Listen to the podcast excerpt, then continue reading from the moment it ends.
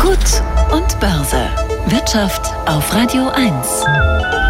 Mit Nicolas Liefen. Er ist der Mann, der Sachen so erklären kann, dass auch wir sie verstehen. Guten Morgen, Herr Liefen, hallo. Um mein Bestes, guten Morgen. Ja. Naja. Und das sind ja meist überschaubar gute Nachrichten, die Sie verkünden müssen und einordnen müssen.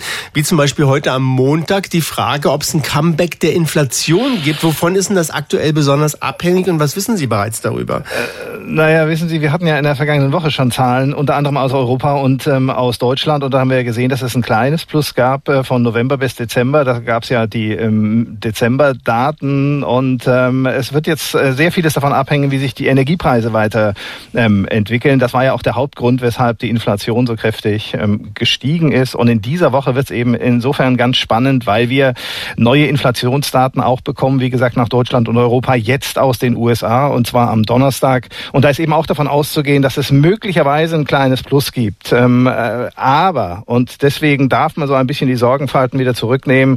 Im Lauf des Jahres gehen die meisten davon aus, dass wir ähm, ähm, Rückgang, einen Rückgang sehen ähm, bei der Inflation. Aber ich sage dann immer noch ein bisschen Vorsicht, weil wir natürlich aufpassen müssen, was passiert erstens mit den Ölpreisen, was passiert mit den Gaspreisen, wie entwickeln sich die Konflikte ähm, in der Welt, wie entwickelt sich auch die Lage im Roten Meer. Sie wissen, ganz wichtige Transportroute, äh, bei der viele Schiffe im Augenblick wegen Angriffe von Houthi-Rebellen Umwege fahren müssen. Das alles wird teurer, das alles wird die Preise steigern, das alles alles sorgt dazu, dafür, dass Lieferketten möglicherweise wieder ähm, zumindest angespannt sind, möglicherweise sogar unterbrochen werden. Also, ähm, so richtig ist die Kuh noch nicht vom Eis, aber man kann festhalten, selbst wenn die Inflation jetzt im Augenblick noch mal ein bisschen anzieht, gehen Sie mal davon aus, dass die Inflationsdaten eher Lage heute ähm, erstmal zurückgehen wird.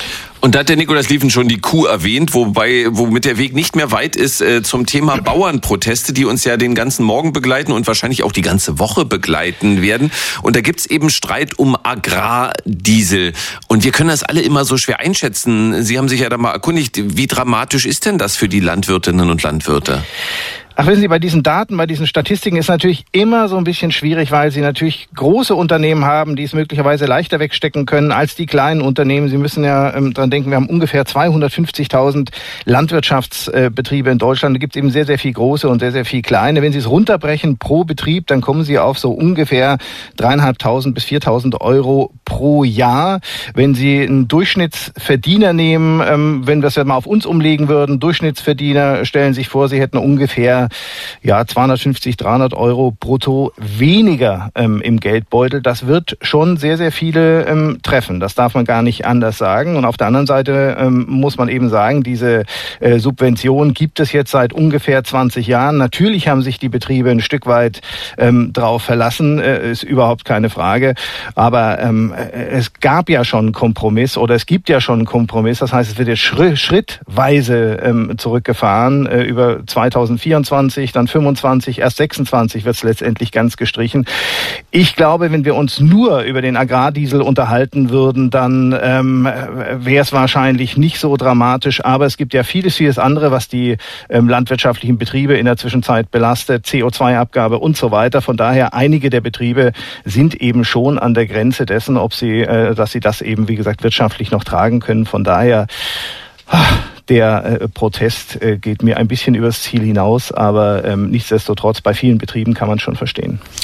Herr Liefner, waren Sie mal irgendwann auf einem Bauernhof, haben da entweder gejobbt oder möglicherweise Urlaub gemacht oder sowas?